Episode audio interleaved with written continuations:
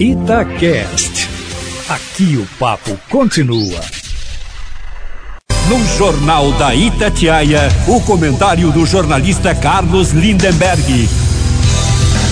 Ô Lindenberg, o Ministério da Saúde confirma a saída do diretor suspeito de cobrar propina na compra de vacina para Covid, hein? Bom dia para você.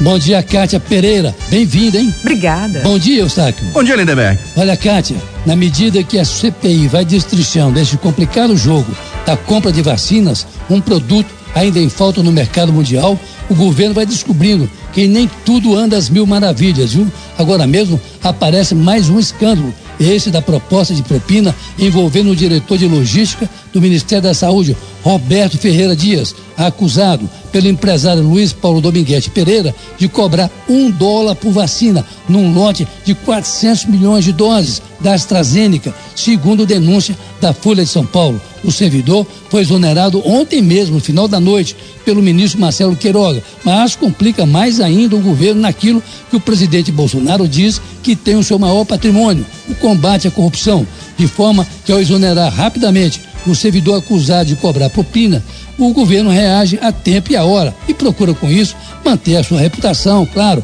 mas também reforça a oposição que já pensa em apresentar hoje um novo pedido de impeachment do presidente Jair Bolsonaro.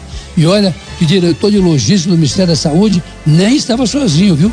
Estava na companhia de outras duas pessoas, um empresário de Brasília e um militar do Exército.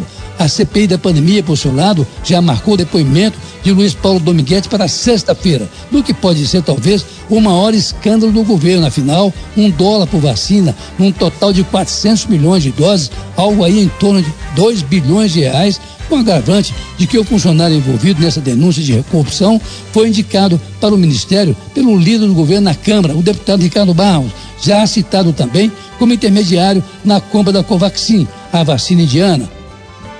Ô Lindenberg, e o Ministério da Saúde suspendeu o contrato para a compra de 20 milhões de doses da vacina indiana Covaxin, hein?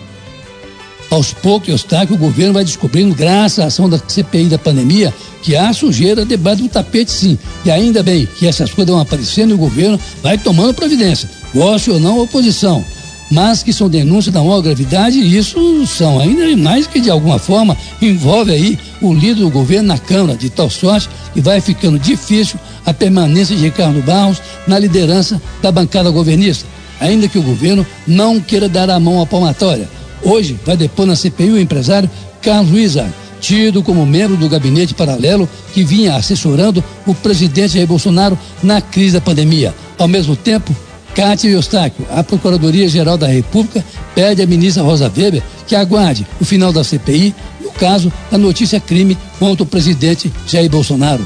Não bastasse tudo isso, olha só, o ex-deputado Roberto Gesso aparece, não se sabe de onde, para pedir o enquadramento do deputado Luiz Miranda, o que denunciou com o irmão dele sobre preço na compra da vacina Covaxin, contrato suspenso ontem na Comissão de Ética da Câmara dos Deputados, que provocou ontem à noite a reação do deputado, dizendo, abre aspas, se for assim, eu vou explodir o governo, fecha aspas. Em tempo, o governo também está tentando, junto ao presidente do Senado, Rodrigo Pacheco, acabar com essa CPI, que a cada dia, como se vê, vai apertando o cerco, Kátia e Eustáquio.